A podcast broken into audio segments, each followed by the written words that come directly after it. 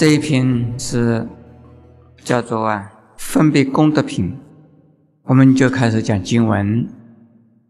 如来密后，若闻是经而不回此，其随喜心？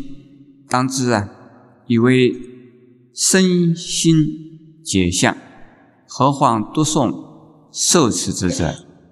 世人之为。顶戴如来，不须为我，复起他事，即作身法，以事实啊，供养众生。是善男子、善女人，受持读诵是经典者，会以其他造立身房，供养众生。这一段呢，是讲啊，听到了《法华经》，而不破坏、不说坏话来批评《法华经》的话，同时又能够啊，以随喜心来听闻《法华经》，这表示啊。你已经对《法华经》有了深切的信仰和啊见解的表示，何况另外再加上啊，听了以后又能够读诵，又能够受持，那这个人就等于啊，已经把如来。顶在头上，戴在头上一样，那就不需要再为我如来啊，其他起事来以及呢造作啊出家人所住的房子，也等于啊不需要再用四种事啊物啊来供养出家人了。那么像这样子的善男子和善女人呢？受持多诵这部经典呢，等于已经呢起了塔，已经呢造立了出家人所住的房子，已经等于供养了出家人了。这是这一段的经文的意思。现在我们再把它比较详细的解释一下：当释迦牟尼佛涅盘之后，如果有人呢听到了这部《法华经》，产生了欢喜心。当然也不会呀，毁谤他，破坏他，那表示这个人已经呢对《法华经》有了深切的信心和理解了。有的人如果对于《法华经》呢没有啊深切的信解，虽然看了《法华经》，听了《法华经》，也不会呀相信。而且呢，对《法华经》还有一种批评和破坏。批评破坏的原因呢，就是没有办法接受《法华经》里边所说的道理。有的呢，因为根气不够，所以像这样子神圣的大乘佛法，他没有办法接受。有的呢，因为业障很重，听到了《法华经》之后呢，没有把它当成呢一部啊伟大的经典来看。所以，对于《法华经》，还会啊产生一些批评。有的人可能把《法华经》里边有一部分呢，他觉得哎，讲的还有道理；有一些部分呢，他觉得他不能接受。既然不能接受，他给《法华经》呢做批评。那么，像这种人，就不能够叫他成为是啊有深刻的信仰。或理解的人了，如果能够随喜而不回谤，那听了这个经以后，已经功德很大，何况还能够啊读诵受持，听了《法华经》，能够读诵，能够受持，这个两个层次不大一样啊。听，这是啊。耳朵听到，现在我们也包括啊看，但是在古代呀的经典，有一些人不是啊从一本一本的经来从读经和看经啊而知道的，而是呢口口相传，这个是一个人把《法华经》呢从前边的人口述。然后呢，一句一句的把它记下来，然后再把它背出来，然后再能够啊自己朗朗的呀读诵。像这种人呢，我记得我的外婆和我的母亲啊，他们都不识字哎，都能够念心经、背普门品，那都是一句一句有人来教他们，他们就会。把它背起来，像这种人呢，现在不知道有没有啊？有吗？现在还有啊？那么在过去，很多人是这个样，不识字，但是会诵经。读诵呢，一定是有经本的，才能够读诵的。受持呢，不一定要有经本的。受持是啊，记忆的意思。能够一句不漏，一字不漏，记得很清楚，这叫做受持。读诵呢，是拿着经本照着字面来读来诵，读和诵又不一样了。读啊，是有有句有点，能够啊知道这一句跟上一句啊之间呢是啊。不同的诵的时候呢，不管了，诵的时候一直就是念下去，不需要给它分句分段的，就是念下去就是了。我们诵《弥陀经》、诵《金刚经》都是木鱼一敲啊，一阵一阵念下去，这个叫做诵。如果读的话呢，一句一句清清楚楚的把它分开了，这叫读。所以读经和诵经不大一样。呃，诵经呢，就是不需要有句与句之间呢有分割。那么读经呢，一定是句读分明的。下边呢，说顶戴如来，顶是我们的头顶，用我们的头顶把如来顶在头上，戴呢？像戴帽子一样的呀，戴在头上，顶戴如来。我们有没有看到过这观世音菩萨的这个像啊？画的观世音菩萨像，或者是塑的观音菩萨像？它有个观音兜，在前边正前方上面呢，有一种佛像，有吗？啊，这叫什么？就是顶戴如来了。这个意思呢，就是。对于啊《法华经》，对法的尊重、恭敬，是用用头把它顶起来、带起来，这是表示无上的恭敬的意思。我们头是最尊贵的，头是在身体的最上方的，而用头顶啊顶着如来的话，带着如来的话，那表示啊对佛法的尊敬，对佛的尊敬的意思。如果能够这个样子的话呢？就已经把佛顶在头上了，那还需要起佛塔、佛寺吗？那就不需要。也就是说，如果能够受持多诵《法华经》，你的功德已经啊相当的大了。就是不起，不要再起其他其事，也就不错了，也就可以了。我们听到说啊，这是乡下人或者是古来的人，这佛经里倒还是很少看到了。一般的人怎么传说？救人一命胜造什么七级浮陀？这个佛陀就是塔的意思。救人的命比其他更重要，这是代表着佛法的慈悲的精神。所以救人比呀其他更重要。现在呢，我们在塔和寺啊来解释一下。塔是什么呢？它在梵文呢，印度啊叫做 stupa，也就是翻成叫做做多坡，又叫做史多坡。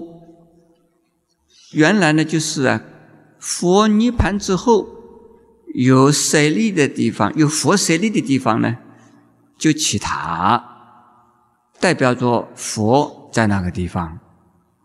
许多的佛弟子们呢，就以佛的舍利塔作为啊崇拜、供养如来的对象，所以起了塔就是为了是供舍利的。供舍利是让人呢去供养的，拿什么供养呢？拿种种的呀庄严和饮食来供养。我在呃几年前去印度朝圣呢，经过尼泊尔，我们住的那个旅馆的前面呢，就有一座啊阿育王时代起的塔。那个塔相当的有名，我们早上去拜塔，这个时候就看到许多当地的人呢，手上捧着一个盘子，盘子里边呢放着啊花、香、灯，还有米，还有水，还有呢很奇怪，这个红的颜料。他们拿到了这个捧了这个供盘呢，绕着塔在转。这个塔的边上呢，有一些啊佛像。那么这些供塔的人呢，首先是在塔门口拜，然后呢绕了塔，见了一个佛像啊，就给他放几粒米，给他洒一洒水，然后呢放。一片花放那地方，有的人绕他几转呢，同时呢，在见到了佛像就拜，见到了佛像就拜。这是在印度呢，就是拜塔、供塔，那是供，等于是供的佛是一样的。那么寺啊是什么？寺是啊，围绕着塔。而建筑的这一些建筑群，是供什么人用的呢？是让出家众住的。这个寺就是变成叫做寺院。塔仅仅是一个塔，一个建筑。那么寺的话，不是一个是一栋建筑，而是一群的建筑物。因此呢，叫做塔寺连在一起的话，就相当于我们中国的一个一个什么一个寺院一样的。寺院里边一定有佛殿。在印度最初啊，所谓佛殿就是塔，就是舍利塔。舍利塔里头如果没有舍利，没有佛的舍利呢？就供佛经，没有佛的舍利呢，就很可能就供佛像。这个佛经或者佛像，是金像法物啊，在供在那个佛殿里边，那就不是塔了。因此呢，由塔而变成殿，由殿而变成寺院，是这样子的一个过程啊。那么到现在为止呢，塔都是跟寺院在一起。但是我们在看到印度和尼泊尔的地方啊，塔和寺院不一定在一起，有塔的地方不一定有寺院，那是因为佛教不盛的关系。如果佛教兴盛的话，塔的旁边一定有寺院。现在这个僧房是什么？僧房啊，就是僧寮，寺院的建筑并不完全是出家人。呃，提供给出家人住宿的地方，而有种种活动，那都叫做寺院里面的建筑。可是僧寮呢，是在寺院的里边是寺院的一部分。这个地方就僧房，就是僧寮的意思。下面四世供养的什么意思？我想诸位一定啊听到过，在家居士们供养出家人呢，在过去并不是拿钱来供养，而是啊用四种东西来供养。是啊，饮食、卧具、汤药。还有什么吗？衣服，这种四四种啊，饮食、汤药、卧具、衣服，这叫做啊四种供养。因为比丘、沙弥不准持金银财物，不应该有钱了。那我们在中国呢，这一条街啊。呃，只有不出门的比丘，在住在深山里边呢，常年不出山，那可以不需要用钱，否则的话，不用钱，寸步难行。那么这个因此呢，现在有人要供养我们东西啊，比如说很多人要拿布来，这是这是正常的了，就是衣帽供养布。现在供养我们布，我们就要叫他们拿回去，因为我们是统一做我们的生活的，颜色是统一的，料子是统一的，形状也是统一的。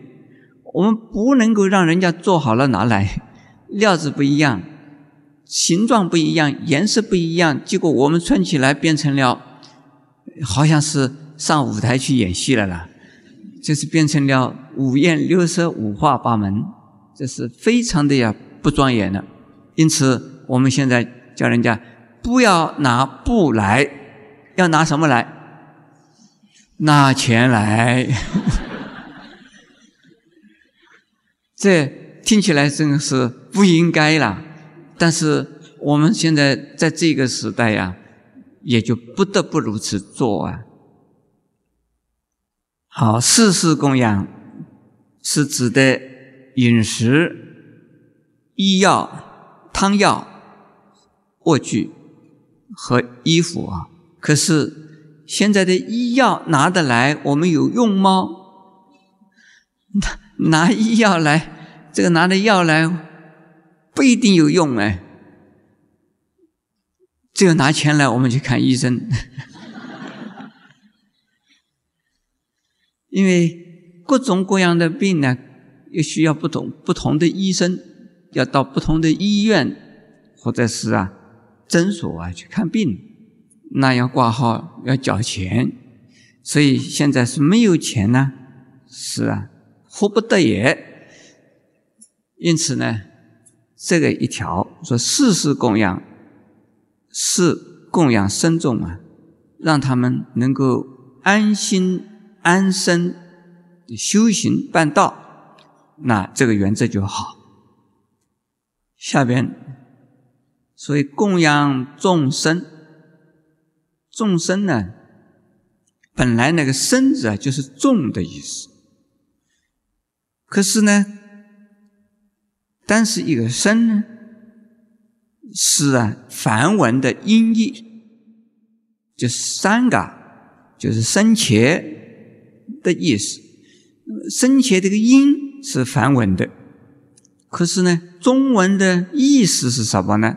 是众，是大众的意思。所以大众生，那是指的什么？是指的比丘、比丘尼、沙弥、沙弥尼，主要是指的比丘、比丘尼。沙弥、沙弥尼呀，一定是跟的。比丘和比丘尼在一起的，有比丘的地方才可能有沙弥，有比丘尼的地方才可能有沙弥尼。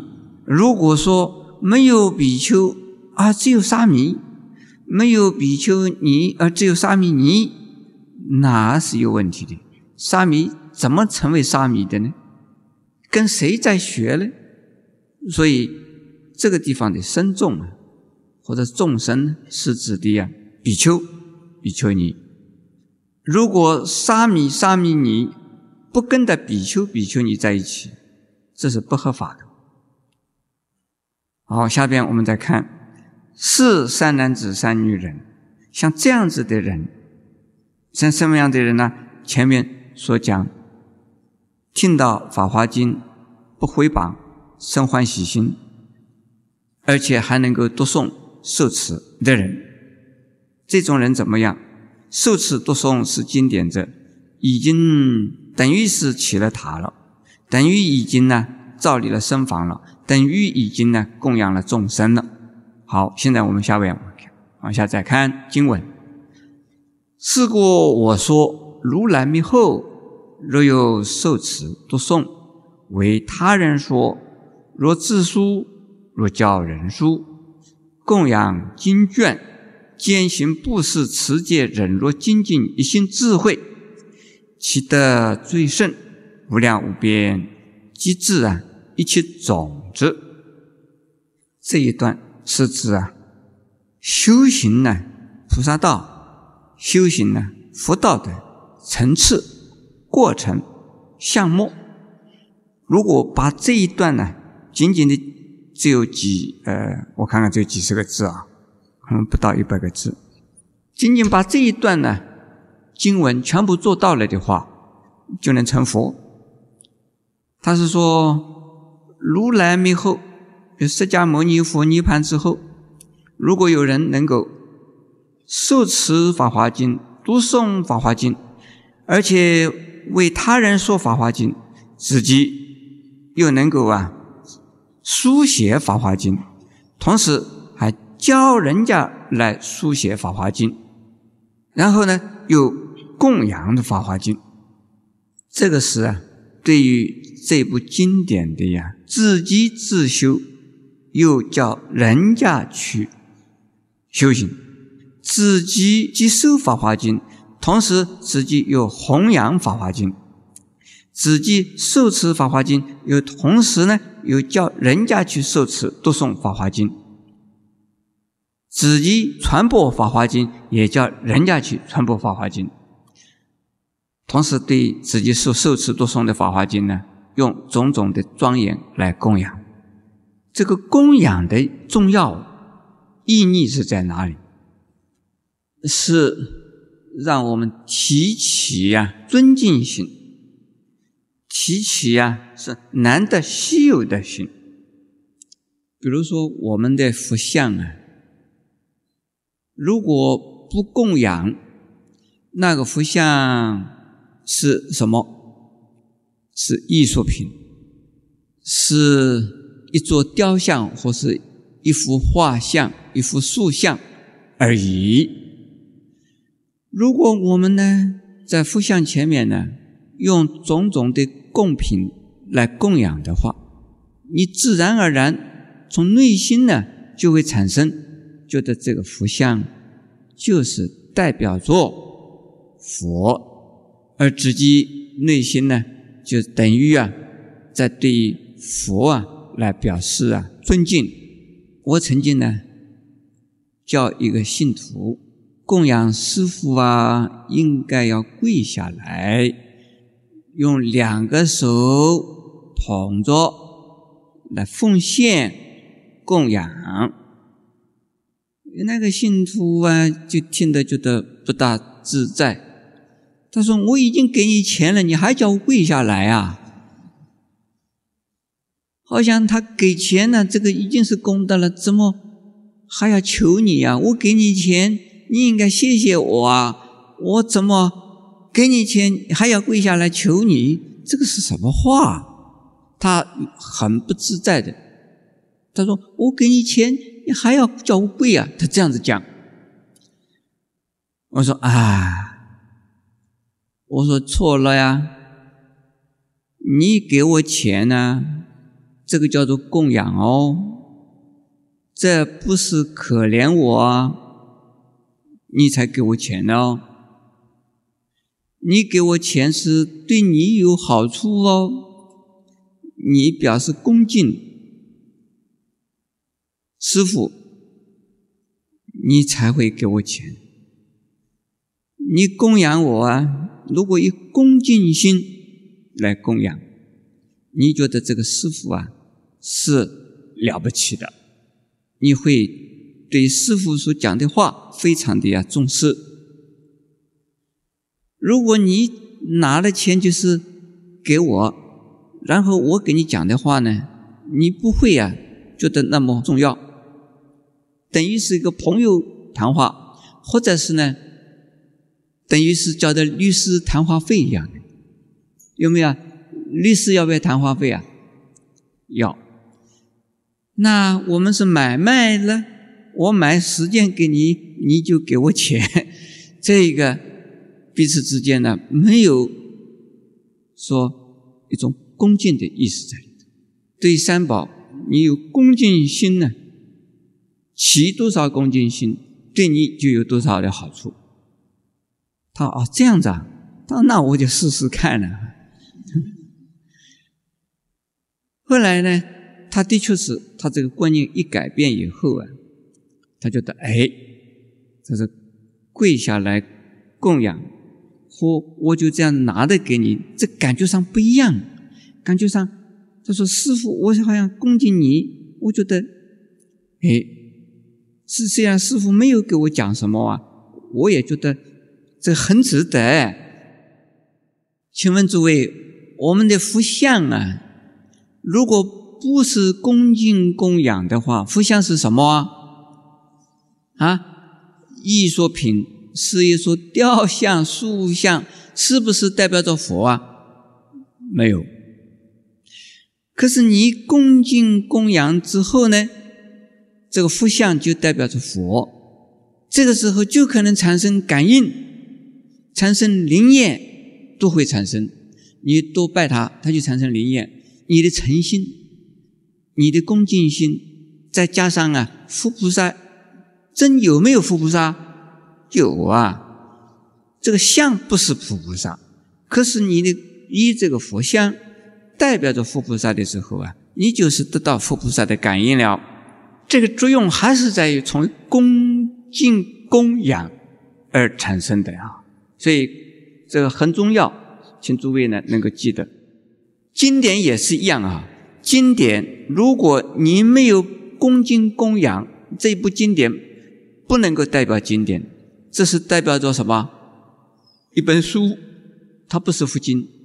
而在多少年前呢，我们中华佛教文化馆引印了一套大藏经，这个印刷厂里的工人呢。送到大藏经，送到我们文化馆呢，他是用汽车运来的。运的时候要从山下一梯一梯的爬上去，一捆一捆的背上去，他背背啊背得很吃力。他中途啊休息一下，你们猜猜看，他休息的时候，他怎么怎么休息法？啊？对了，坐在上面了。我也看到，我说这个是经呢，你怎么做了？他说什么经呢？是我们自己把它印出来的。他说：“昨天还我们把它印的，怎么是经呢？”哎呀，我说阿弥陀佛，我们要把它供养的。他说：“那你们去供养了。”他说：“那么对于那个工人来讲，那个金是不是金呢？不是金，啊，但是没有福报了，他就他印的金还不知道那个是金，那，这样。下边我们来看呢。下面看啊，下边是就兼行六度，就是仅仅是受持读诵供养还不够，应该呀要修六度法门了。六度啊，实际上就包含着一切的法门，所以叫做六度摄万恨。我们法鼓山的义工菩萨，我们现在给他们一个名称，叫做什么？万行菩萨，那就是修六度法门的人，就能够成为万行菩萨。所以万行呢之中的一行，一行呢也算万行之中的一行。你慢慢的在修嘛修嘛修啊，就变成了万行了。这里头一共有六个项目，我简单的说明一下。布施有啊，好像是三种哎。财布施、法布施、无畏施。财布施包含着什么？金钱、物质，以及用我们的体力啊，也算是财布施。法布施是什么呢？是用佛法来帮助人，诵经也算是，说法也算是，送人家的经典也算是。凡是用佛法来帮助人的，都叫做法布施。有的人不会说法，只会念一句阿弥陀佛，或者是念一句观世音菩萨。有人问他：“你能不能告诉我一些佛法呀？”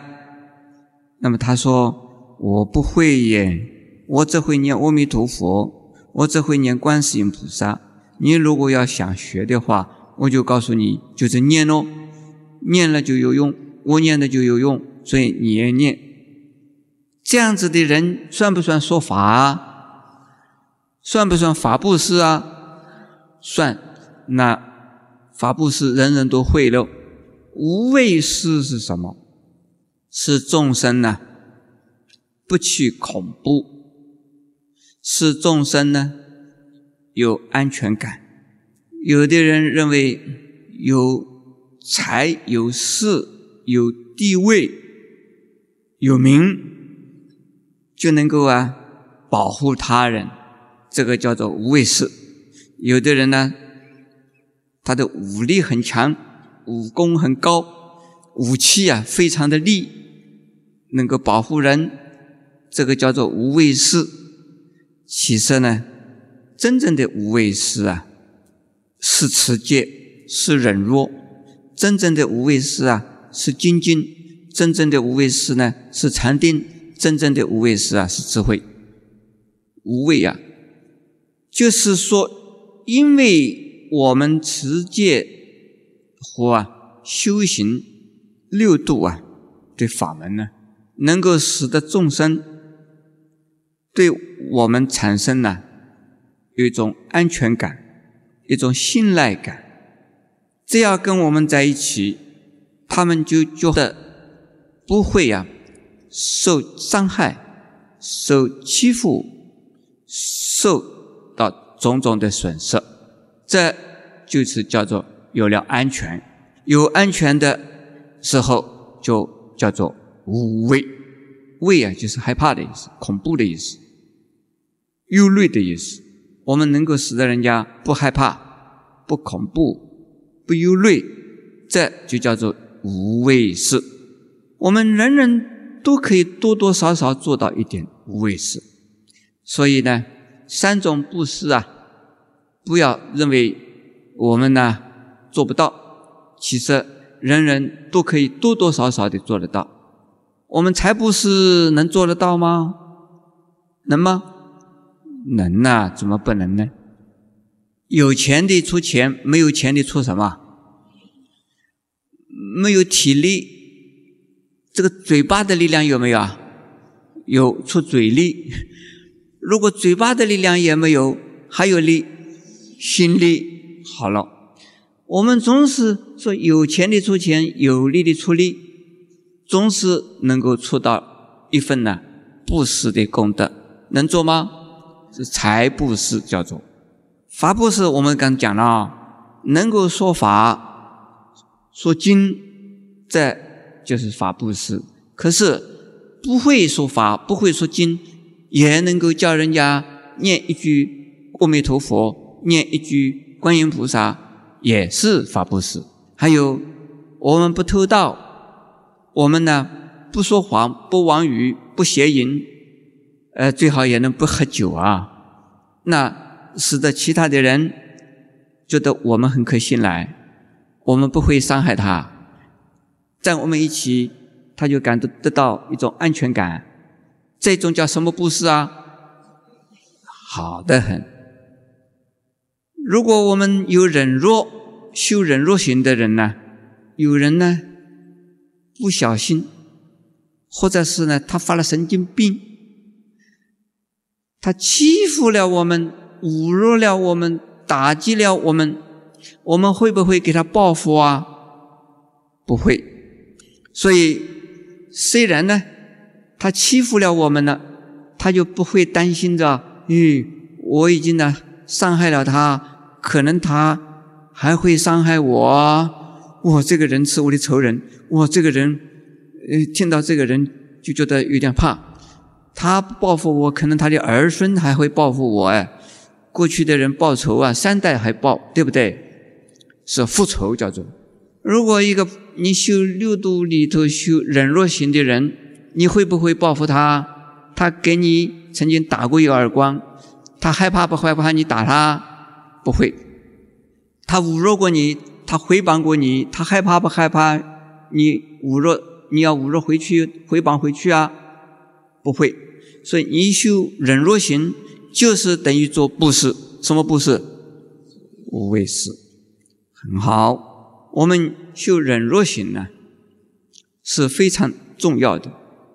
忍辱啊，有理要忍，有理不叫忍辱，有理是应该受到的果报。不叫忍辱，无理的就受到的折磨、受到的打击、受到的回谤，这个叫做你不反抗的话，叫做什么？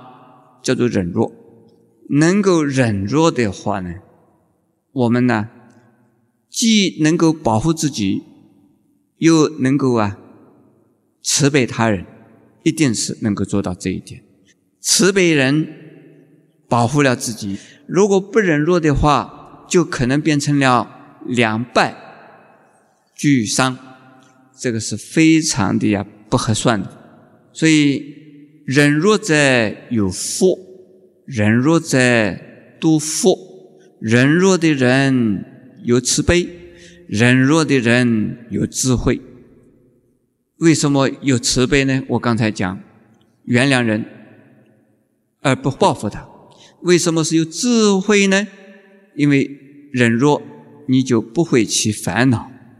我们的四种福祉共勉语里边呢，有两句话，可能诸位有的人知道：慈悲没有敌人，智慧不起烦恼，是不是这样子啊？慈悲没有敌人是一种忍弱，他是是你的敌人，可是呢，你不要把他当成敌人，这是慈悲心。可是呢，他给你一次一次的困扰、打击、回谤，但是呢，你心中啊不起烦恼，这个是啊要有智慧心的。你一起烦恼，你的智慧就没有了。所以忍弱是一种大布施，忍弱也是一种慈悲，忍弱也是一种智慧，所以忍弱很重要。